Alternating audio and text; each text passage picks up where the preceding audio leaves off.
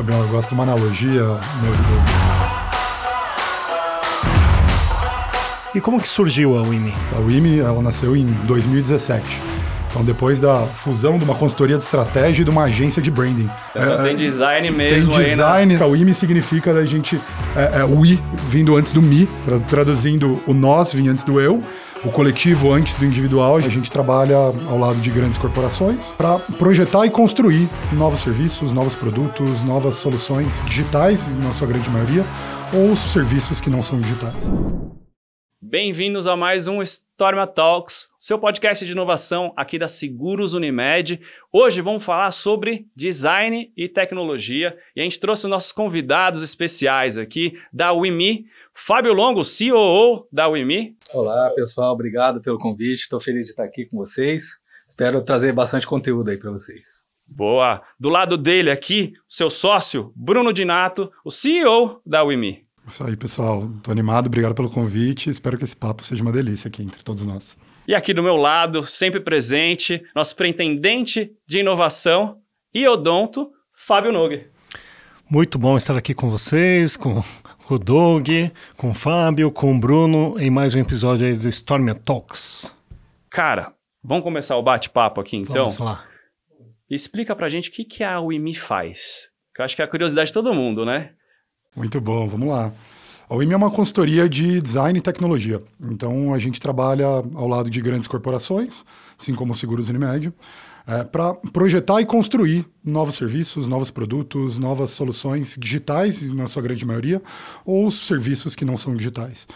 É, a gente tem um time hoje de aproximadamente aí 100 pessoas é, que estão com a gente ou dentro dos nossos clientes para fazer isso hoje. Falando de, então, na transformação digital que você tocou um pouco aqui, como que funciona no dia a dia com as, com as corporações? Assim, a gente pega o design thinking e transformação digital. Como que é o trabalho de vocês? A gente tem algumas formas de atender clientes. Né? Então, normalmente o cliente já chega com, com algum tipo de demanda é, quero modificar, é, quero melhorar o, o, nível de relacionamento com os clientes, eu quero aumentar a fidelidade com o cliente, eu quero reduzir custo, etc. Então a gente, primeira coisa que a gente faz é organizar um escopo com ele.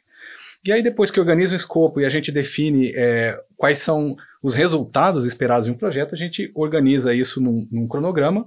E o projeto ele é executado em 10 semanas, 12 semanas, 16 semanas, geralmente, para a gente poder alcançar um resultado é, e fazer com que o, o, ponto A, onde ele estava, é, e o novo ponto B seja melhor, que ele alcance novos números, novos parâmetros. Né? Então, o projeto ele tem normalmente uma característica de, de execução com começo, meio e fim esse é um tipo. Nós temos também outros tipos de projetos que são aqueles com squads que ficam alocadas para fazer a mesma coisa, só que com, Constante, né? é, constantemente, trabalhando ao, ao lado do cliente por mais de um ano, dois anos, até colocar eventualmente até um novo produto de pé, uma no, um novo negócio de pé. E como que surgiu a WIMI? Queria que vocês colocassem um pouquinho desse histórico, como que foi esse processo de criação da empresa. A gente nasceu em Campinas, a WIMI ela nasceu em 2017. Então, depois da fusão de uma consultoria de estratégia e de uma agência de branding.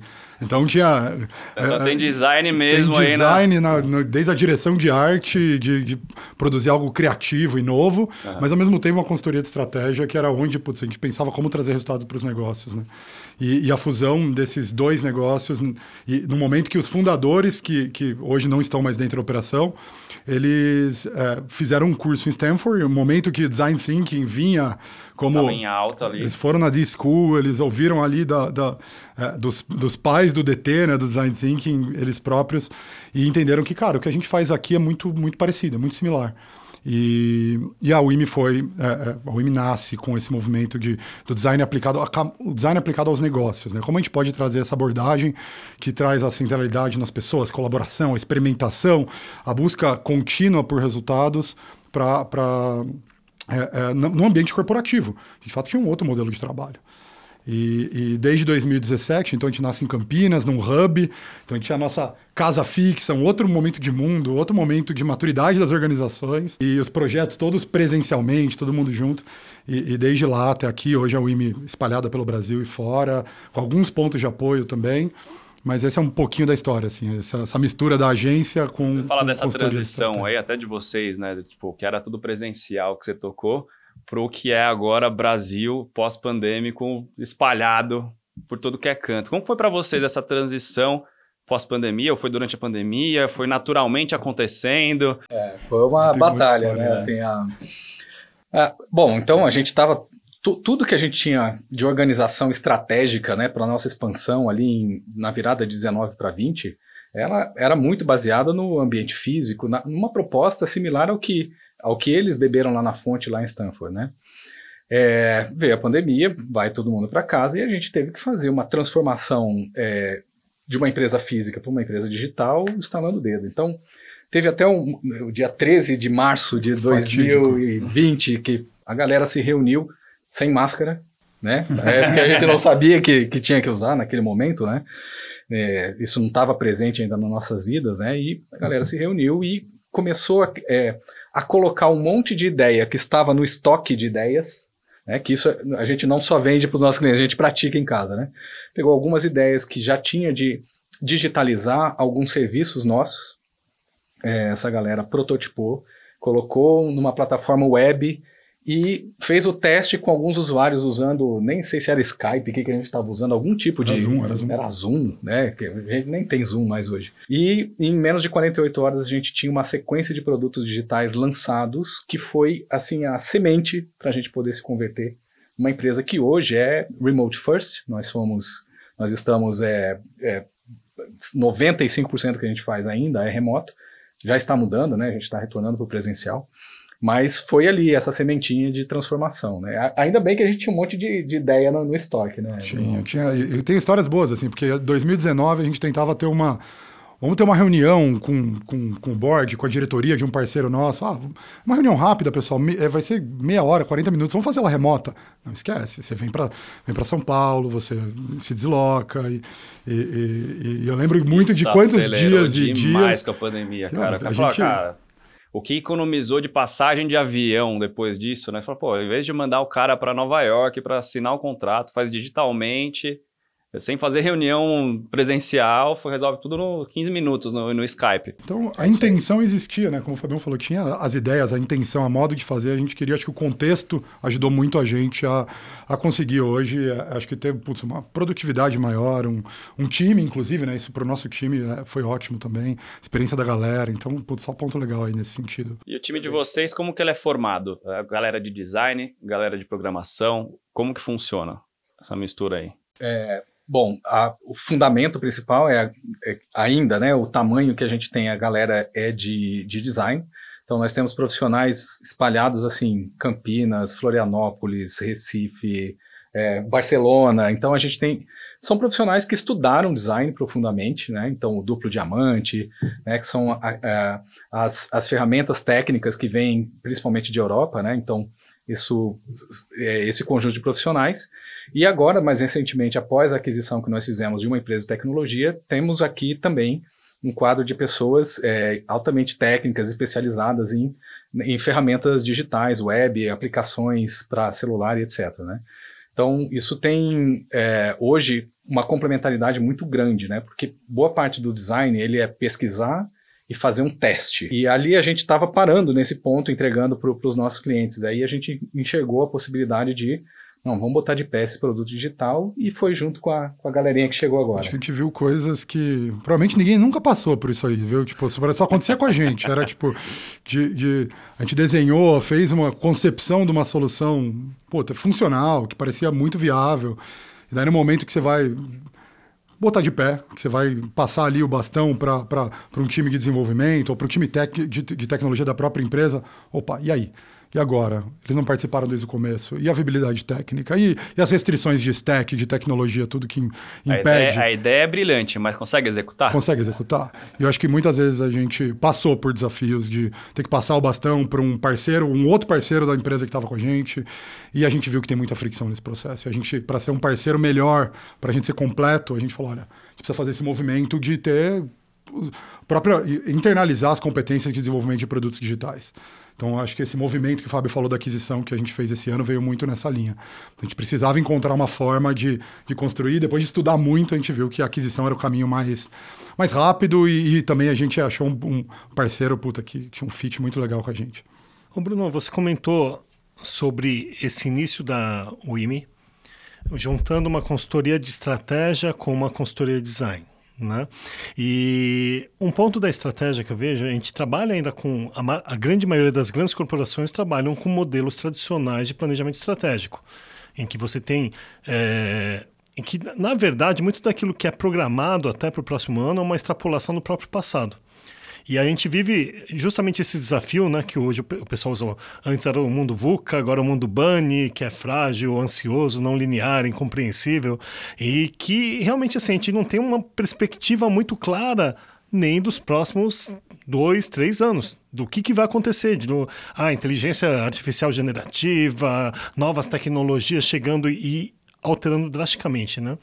Queria que você comentasse um pouquinho sobre esse processo, porque Uh, por vezes o parceiro vai te procurar para resolver um problema específico. Mas existe uma cultura subjacente, existe um planejamento estratégico que, por vezes, pode até limitar um pouco o trabalho.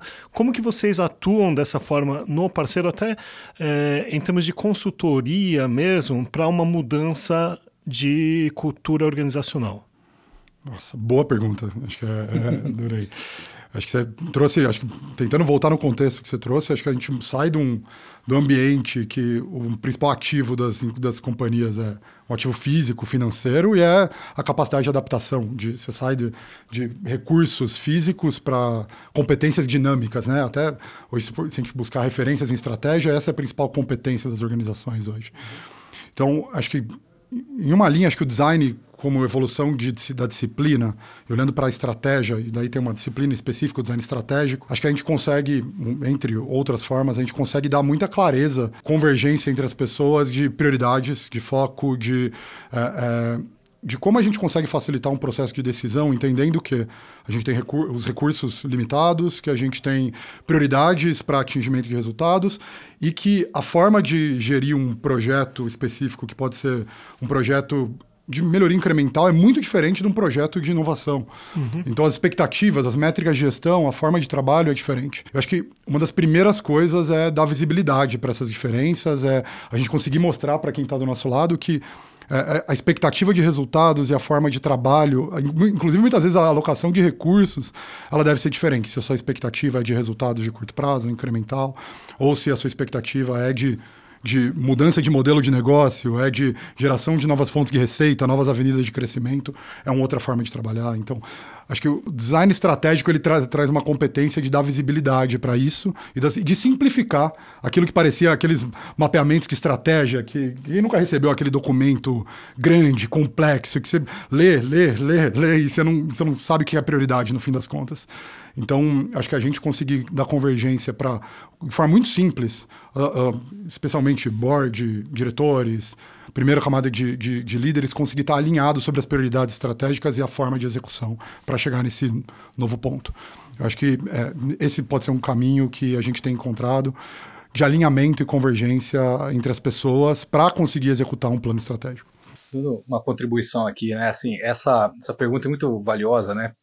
Acho que a gente cresceu aí num ambiente pós-década de 90, em que estratégia se fazia com o Balance Scorecard, por exemplo. Ainda tem, ele tem, tem um grande valor, o Balance Scorecard, pra, principalmente para a organização que está começando a organizar a sua estratégia, a sua primeira versão de planejamento, né? Mas ele, ele tem esse benefício de fazer uma primeira organização, mas tem uma fragilidade que é que as pessoas não compreendem o que é a prioridade estratégica que o Bruno comentou. Lá em 2019, quando a gente estava começando é, é, essa nova fase da UIM, né, é, colocando essa nova fase para é, em curso, a gente falava, por exemplo, a palavra, as três letrinhas da moda hoje, né, OKR. Muita gente fala, mas o que, que é isso? Não estava entendendo bem. Quando a gente avança aqui quatro anos para frente e observa a quantidade de empresas que já começou a adotar isso, mas com, com a clareza de que não é simplesmente colocar uma ferramenta, mas sim deixar claro para todo mundo o que, que é a, a prioridade, quais são as prioridades, quais são as batalhas prioritárias. E é isso que faz a estratégia acontecer na prática.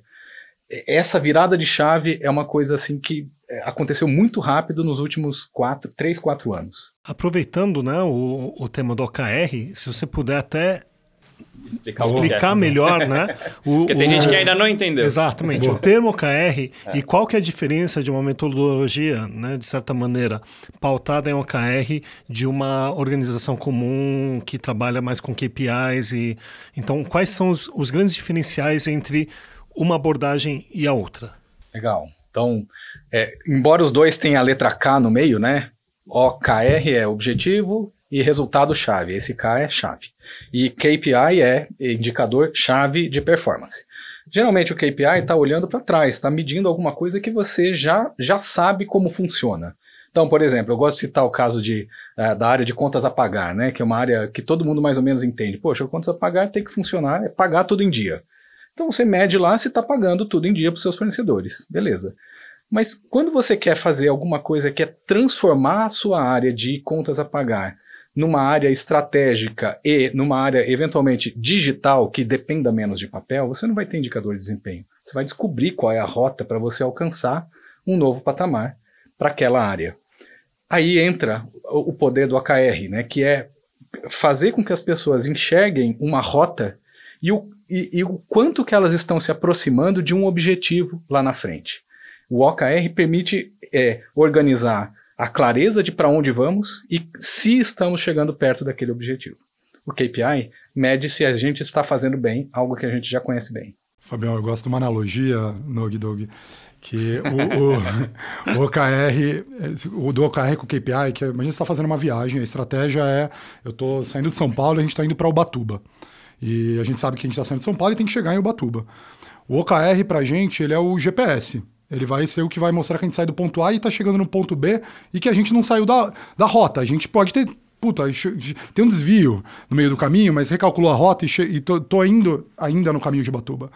O KPI, ele é o o indicador de, de se eu tenho combustível no ali. carro, a quilometragem, se o combustível, se o motor está quente ou não, a temperatura do motor. Acho que é, essa é a melhor analogia que a gente consegue fazer entre a gestão da estratégia, olhando saúde, de como a gente está, e olhando direção, que é onde a gente quer chegar. O OKR é orientado ao futuro e pautado em ações certo? Então a gente tem essa visão, enquanto o, o, KPI ele tem muito mais essa, essa visão meio de termômetro, né? De, de, de como estamos indo, de certa maneira, mas ele não dá uma direção, né? É, como, o KPI é como está o funcionamento uhum. e a direção é o OKR, como uhum, você bem uhum. falou aí. Muito bom. E falar de design na saúde, o né? que, que vocês estão vendo de cases interessantes falando de OKRs, projetando para o futuro, assim, o que, que vocês estão vendo? Tipo, ah, são os wearables, são modelos de negócios diferentes na saúde? O que, que vocês estão vendo, assim, de cases? Legal, pergunta bacana também. A gente esteve é, agora em maio, lá no maio de 2023, para quem estiver assistindo o podcast aí.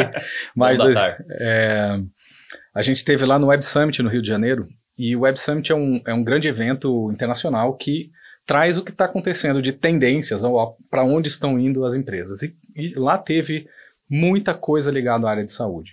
Então a gente viu é, as, temas ligados a Open Health, que é né, a, o equivalente ao Open Finance que a gente tem aqui no, no sistema financeiro, que já está mais claro para todo tipo, mundo. Um prontuário né? aberto para todo mundo, né? Prontuário aberto, a história do, do, paciente, a história de tudo que aconteceu na vida dele, né? Então tem, tem isso acontecendo.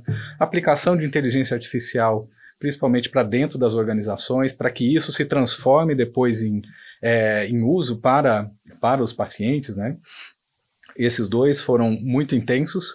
É, e é, a o, o que eles chamam de saúde integral, a quantidade de possibilidades que tem para é, fazer com que a pessoa não só busque, é, busque cuidar de uma doença, mas que cuide da sua saúde para prevenir doenças. Né? Então, esses três assuntos foram muito falados lá.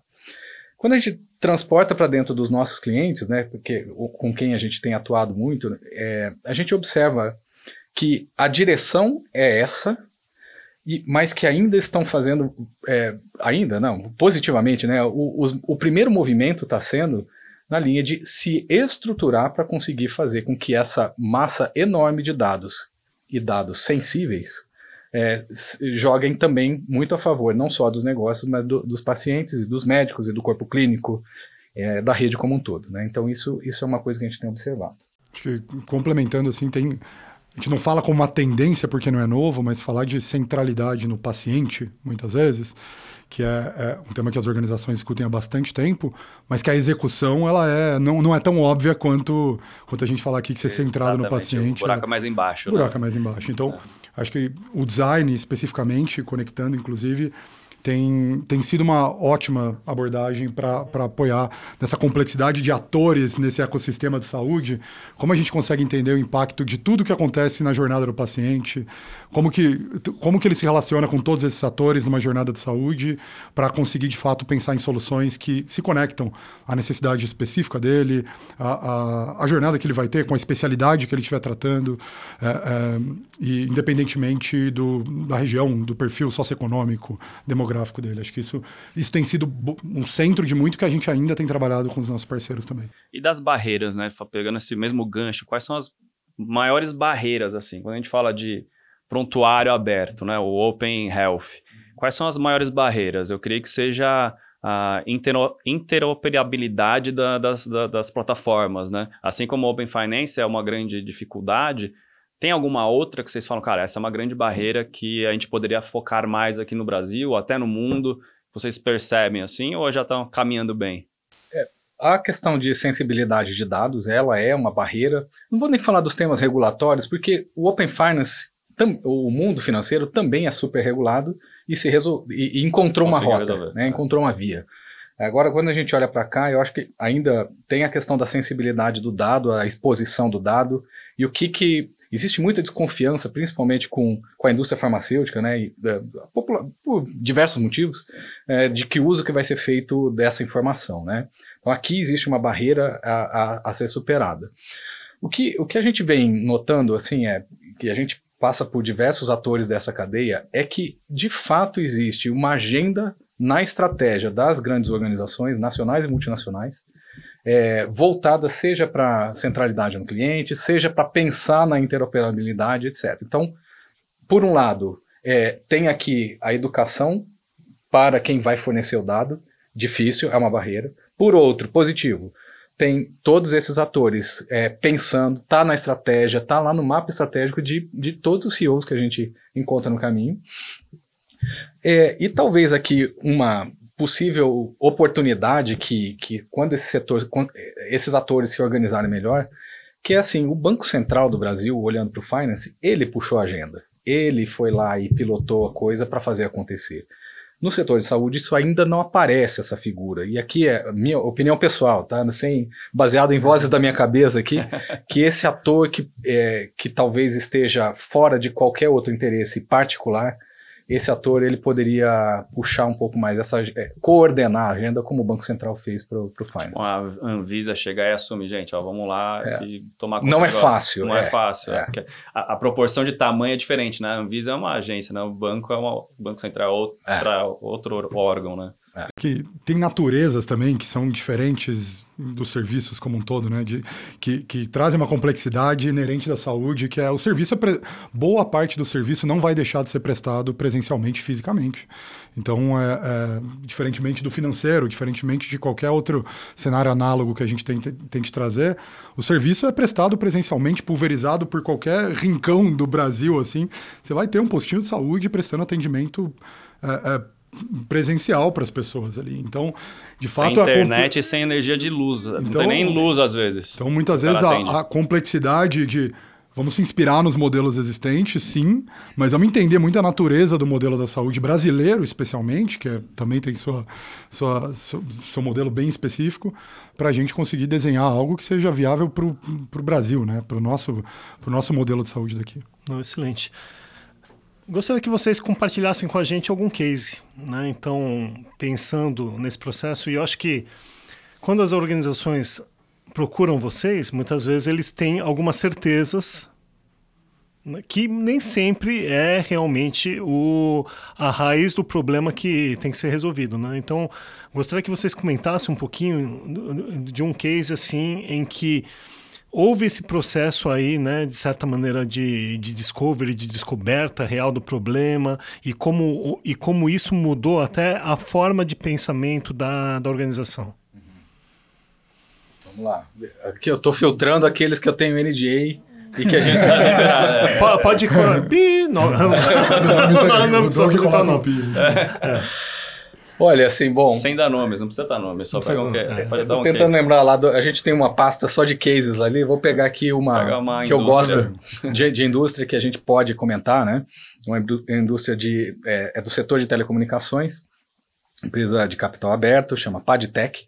É, a gente tem muito orgulho dessa história que a gente construiu com eles, né? Então, é, tudo começou com um programa de inovação e de captura de ideias, é, em que a empresa é, queria é, provocar os seus colaboradores para poder trazer ideias e disso, eventualmente, é, fazer novos negócios. Né? Então, a primeira versão do programa, a empresa fez é, isso de forma totalmente aberta, sem se preocupar, é, sem se preocupar, não, sem colocar como restrição que a sua que, que os negócios fossem ligados somente à telecomunicação. Vamos abrir para fazer um novo horizonte de inovação.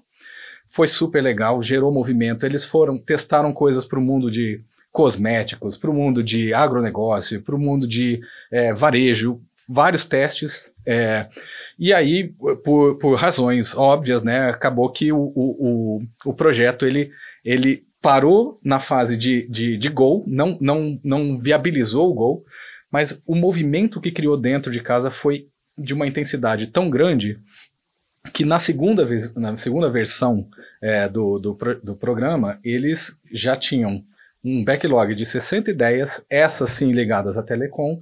Uma foi priorizada e hoje ela está no ar, gerando novas fontes de receita é, para eles. Isso tudo nós estamos falando no intervalo de dois anos. Então, é, uma empresa, uma empresa quando ela se dispõe a fazer alguma coisa como essa, que é trazer o colaborador, tem um dado que diz que 80% das inovações de uma empresa vem de dentro de casa, não vem de fora, né? Então a gente pega aqui, é, ela se dispõe a convidar a galera para fazer parte, é, fomentar o intraempreendedorismo dentro de casa, é, faz o teste, compreende que aquilo é muito mais sobre aprender do que sobre é, conquistar, e no seu segundo movimento eles já partem para o momento de conquistar. Né? Então, é, e, e, lança uma plataforma é, focada no cliente, que entrega valor para aquele usuário que foi selecionado e gerando uma nova fonte de receita. Então, o acionista fica contente com todo esse processo. Isso é uma história bem legal é, de compartilhar. Até um dia a gente pode convidar aqui, se vocês quiserem, o pessoal da Pagitec para contar. Eles têm, inclusive lançaram, né? Hoje eles têm um novo serviço deles, chama Smart Site, é que é totalmente que saiu do, do, do, programa de ideias deles e hoje desenvolvido pelo time de inovação. Pô, mandar um abraço pro Felipe. Aê, Felipe! Né?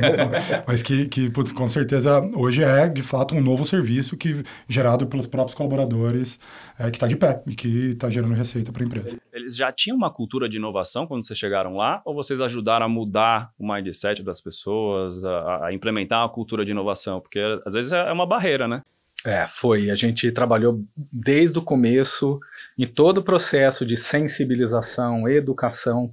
Então foi com muito conteúdo, é, muita explicação sobre o que, que é a, o tal do é, o importante é aprender, né, tolerância ao erro. Porque tem muita confusão no, no, no, mercado hoje sobre tolerância ao erro ser. É, não, pode errar. Não, não é pode errar qualquer coisa. Calma. Né? Vamos, vamos ver o que, que a gente teve de aprendizado com esses erros, transformar isso numa base de conhecimento e depois evoluir a partir daquilo. Né? Então, todo esse processo de sensibilização, mesmo palavras como Customer Centricity, o OKR, é, o que, que é a transformação digital, como que você transforma a cultura de de prática de ferramentas até realmente isso se transformar em princípios da organização, tudo isso a gente trabalhou desde o início até colocar o produto de pé. E acho que vale ressaltar, em muitos casos, principalmente os bem-sucedidos, com muito engajamento do, do board, né? Uhum. E acho que no caso ali, o patrocínio de dois dos diretores, o CFO é, é, e o COO da, da Padtech, foi fundamental para a gente ter liberdade, autonomia, conseguir, de fato, engajar o time deles. É, inclusive, no discurso deles, está presente, inclusive, na fala com o time. Isso, isso fez toda a diferença, sem dúvida, para hoje eles poderem falar, cara, temos aqui, temos uma fonte de, de ouro aqui para a gente, para a gente continuar tendo novas ideias ideias, implementando, porque a gente tem as ideias, a gente tem capacidade de execução. Então hoje eles conseguem falar isso lá dentro, para a gente é super legal. E o CEO hoje ele, ele patrocina e fala, cara, vamos para frente, vamos. Ele sustenta muito esse time que está em fase de crescimento, com designers, com técnicos, design, formando estrutura própria designers, com é, pessoas de tecnologia.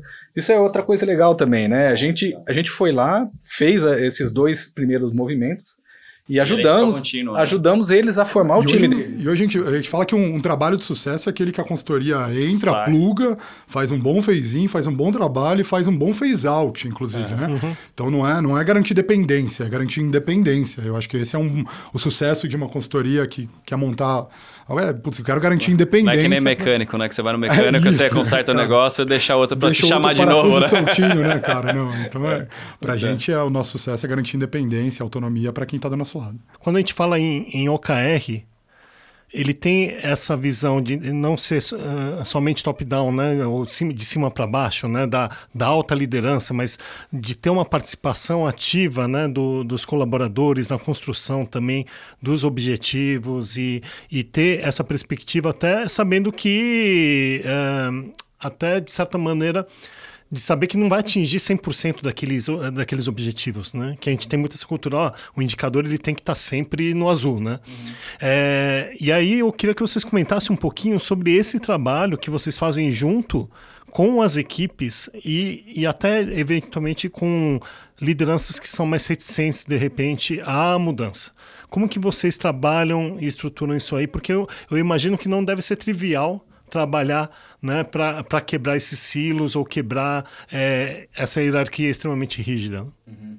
Quer comentar aí, Bruno? Vamos lá.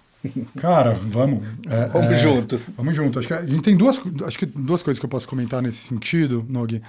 É, uma delas é que para a gente construir primeiras narrativas de sucesso é fundamental para você conseguir, é, é, de fato, dar exemplo. E quem está do seu lado, a gente briga. Se eu estou trabalhando num projeto que é bem seguido, gera resultado, o meu vizinho de baia, vamos falar do meu mundo presencial, ele vai olhar para o lado e vai falar: Cara, o que, que você fez aí que, que eu também quero? Então, de fato, tomar as escolhas de, por alguns critérios, então, onde o mato está mais alto, onde eu atingo o resultado mais rápido, que são velhos conhecidos ali. Inspirações, né? É, inspirações. Acho que esse, esse é um caminho para gestão de mudança, né? Um caminho de. Vamos encontrar aqui onde a gente sabe que vai ter uma boa narrativa de sucesso e isso vai ser compartilhado. Então, um bom caminho muitas vezes é qual o líder mais engajado com, com o time de inovação? Vocês, deve, vocês devem saber bem, né? Putz, qual é o líder de negócio mais engajado com inovação? Puta, vamos trazer ele para cá. E para o caminho que tem menos resistência. Resistência. Esse, uhum. é, um, uhum. esse é um caminho possível. É, é, e, e o, o, segundo ponto que eu ia falar é que o OKR por si só, a abordagem, mais do que. Estou nem falando de método. É, por trás dele tá, tá a gente falar sobre as pessoas sentirem que elas fazem parte de uma construção de algo. E que isso provadamente, empiricamente, mostra melhores resultados na, na execução da estratégia. Sim. Então, na prática, o que a gente está falando é: olha, legal, você, é esperado nas organizações que tenham direcionamentos, uma visão que seja top-down. A gente quer que os líderes direcionem para onde esse barco, esse navio está indo, né? Mas a gente quer entender para como a gente rema, como a gente faz junto, como a gente segue na mesma direção. E eu quero construir onde está onde tá no meu espaço de controle, eu quero ajudar a construir como a gente vai chegar lá. Então trazer os times nessa, o OKR está muito sobre como a gente traz a construção também bottom up, né, de baixo para cima, para alinhar a visão top down e as pessoas sentirem que elas estão fazendo parte. Isso faz toda a diferença na, no modelo de construção, no modelo de, de, de construção de OKRs para a gente conseguir chegar no, no, caminho desejado. No engajamento, no engajamento time, time, senso de pertencimento. Né? É, isso... Chega a bater muito numa questão de comunidades nesse, nesse sentido, né? Tipo, ah, vamos trabalhar em senso de comunidade aqui. Estou falando de cultura e comunidades. Vocês chegam a montar comunidades de inovação? Como funciona para vocês nesse dia a dia, assim, de de culturas. Isso, isso não, isso pouco. Chega... É, é, não, não é bem essa. A gente não tem praticado por essa linha. Mas eu acho que ainda nessa daqui, né, é, pegando um pouco da pergunta do Nog sobre, sobre como é que supera a resistência dentro de, de grande empresa, essa questão do bottom-up, do top-down. Então, o Bruno contou aqui de uma linha de é, pegar uma primeira batalha com menos fricção, contar uma primeira narrativa, e a partir disso, a segunda, a terceira assim vai. Então, essa é uma forma. É, o que a gente tem feito é, em, em, algumas organizações, principalmente nessa coisa de vamos construir uma estratégia de que, que, que movimente a nossa cultura numa nova direção, o processo ele é muito sobre é, colaboração. É, e aí, o que, que é essa colaboração? Como é que é isso? Né? O que, que é esse termo tão. É, parece que fica no ar, né? É, o método de se colocar isso para funcionar, sim, é um, um, obter esse direcionamento da, da alta administração e no processo de construção, depois com isso em mãos, o processo de construção do bottom-up é, é, com muita é, explicação de porquê, para onde vamos, é, o convencimento que, que acontece com, com cada uma dessas pessoas que está na, na, base, na hora que vai construir esses, é, esses objetivos e resultados-chave que vão apontar para o futuro, é, eles é, compreenderem para onde está indo. E aí sai coisa genial debaixo da na, na hora que essa pessoa está construindo, porque eles querem fazer parte da construção. Todo mundo, é, a pessoa quer se sentir parte de algo que é estratégico. Isso é natural até do ser humano. É, década de 80 e 90, talvez o comecinho da década de 2000, era tudo assim, cara, é, o perfil do, do, de quem estava vivendo lá, eu estava lá, eu sei, então assim, tenho, tenho 48, é, era assim, cara, a gente executa, a gente faz o que o pessoal mandar, a gente faz. Cara, o mundo mudou tanto, o perfil geracional mudou tanto, que não funciona mais assim. Então você precisa trazer, precisa ter o buy-in dessa galera para fazer a estratégia acontecer. Então essa tal da colaboração é a chave para fazer essa virada comunicação não é a mesma coisa que assimilação, né? Então não é só comunicar. E a colaboração entra nesse sentido, né? Garantir assimilação, engajamento, passa por muita comunicação, mas passa também por, por trazer para a construção junto, para abrir espaço para isso. Eu acho que isso que é bonito do OKR, né? Essa, essa, esse exercício de comunicar a estratégia né, para o colaborador e, de certa maneira, ele poder contribuir. Ele, ele se vê como parte daquilo lá e falar, não, a gente pode ir por esse caminho, a gente pode ir por esse outro, né? E isso leva a um exercício realmente de até de disseminação da estratégia para toda a organização. Né? Eu acho que isso é muito legal mesmo. É, uhum. é comunicação. E comunicar e assegurar a compreensão da comunicação. Essa uhum. parte que, que os líderes estão precisando é, cada vez mais se, é, gastar sua energia com isso, é assegurar que compreenderam. Aqui tinha aquela mentalidade antiga, né? Não, a estratégia aqui, ó, a estratégia que é sigilosa, é confidencial, né? É. Aí não, a é pessoa ia estar tá lá na ponta, ela não, não é. sabe nem o que está fazendo, né? E não sabe do, do direcionamento da empresa. Né? É. Uhum. Mas pensa, no, você falou do mundo bunny e tal, no, no contexto de que o ciclo econômico te dava uma certa estabilidade de 10 anos você fala, ah, putz, eu tenho tempo, porque eu vou criar a direção aqui segura, depois eu vou comunicar, e daí eu vou reforçar, e daí. Tudo bem. E depois de três anos as pessoas entenderam. Agora, depois de três anos, você já tem. Um, é, o quê? é outro planeta. Então, acho que a gente está falando aqui de capacidade de adaptação, é, que é reduzida. Então, eu não tenho tempo para para ficar cascateando estratégia. A gente não tem mais tempo e, e gasto de energia para isso. Não, a gente, se a gente de, de, demorar mais de, sei lá, dois meses para sair de uma visão para uma execução hoje, cara, talvez aquela visão já tenha que ser mudada muitas vezes. Então. É, é muito mais rápido, né? Muito, muito mais rápido. E muito. qual que é a visão de futuro da, da WIMI? Vocês começaram com uma estratégia, com design, adquiriram a Brent, né, que é, que é a empresa lá de, da parte de tecnologia, né, e, e estão fazendo um trabalho aí, digamos assim, mais desde o processo de discovery, de descoberta, até um, um processo de implementação mesmo, né? Qual que é o próximo passo da WIMI? Boa, vamos lá? Isso aí. Então, a gente, nesse ano, acho que é um ano de bastante mudança. A gente falou muito sobre a nossa visão esse ano. E, e a gente faz o movimento de aquisição, a gente mudou a nossa marca, inclusive essa aqui é é, é, é, a nova logotipo, novo, novo posicionamento. Para quem tá no Spotify, entra no YouTube para ver, tá bonito o logo. É, quem quiser entra no site também, no o site, já também. tem a nova, nova E aproveita é só para puxar a audiência também. É, vou, vou, explicar porque o IME também, isso aí. E, e, e, a gente, com todo essa, com esse entendimento, a gente atualiza o nosso contexto de mundo, atualiza onde a gente está. E a gente percebe cada vez mais a gente é responsável por aquilo que constrói. Como designers, a gente quer construir algo para o mundo. Então, no mundo que cada vez mais está pedindo por, por, por posicionamento, por, por demandas que são mais urgentes e emergentes, a gente quer fazer parte disso de forma é, é, propositiva. Então, uma visão da WIMI é que a gente acredita que as organizações podem ser responsáveis é, é, e isso ser um diferencial de negócio. Isso ser, na prática, uma forma de gerar valor para as organizações e não uma restrição, e não uma barreira, e não um trade-off financeiro. Estou cumprindo uma necessidade. A gente entende que isso pode ser propositivo, isso pode ser por meio do design, Então a gente desenhando algo intencional para o futuro e dando escala por meio da tecnologia. Então esse é um, essa é a nossa visão de futuro hoje para o IME. E o IME, e a gente chegando aqui onde na nossa marca, o IME significa da gente é, é, o I vindo antes do mi, tra traduzindo o nós vindo antes do eu, o coletivo antes do individual. A gente entende que por essência o ser humano ele é um ser coletivo. A gente é, vem primeiro do coletivo. Sem isso a gente não tem essência. Então a nossa essência é colocar sempre o coletivo antes do individual. E a gente fica feliz de estar aqui com a Unimed, que nasce do coletivo, né? Exatamente, é nasce do cooperativismo, né? Nasce ali, né? Não sei, é, eu acho legal de, de ver essa... A gente pratica aquilo que vocês também praticam, a gente fica contente de estar aqui com vocês. Muito bom. Tem mais alguma para encerrar, Nog? Não, excelente. Adorei a explicação. Muito bom. Eu acho é, que realmente a, os caras estão alinhados. Um, um dos valores da Unimed realmente é a intercooperação, é a colaboração, né? Então é, a gente acredita muito que nessa construção coletiva que vem as grandes conquistas mesmo. Para você que gostou desse episódio, compartilha com seus amigos. Ajude a gente a crescer nessa comunidade de inovação aqui do Storm Talks. Gente, obrigado pela presença de vocês. A gente aprendeu muito aqui sobre design, design thinking.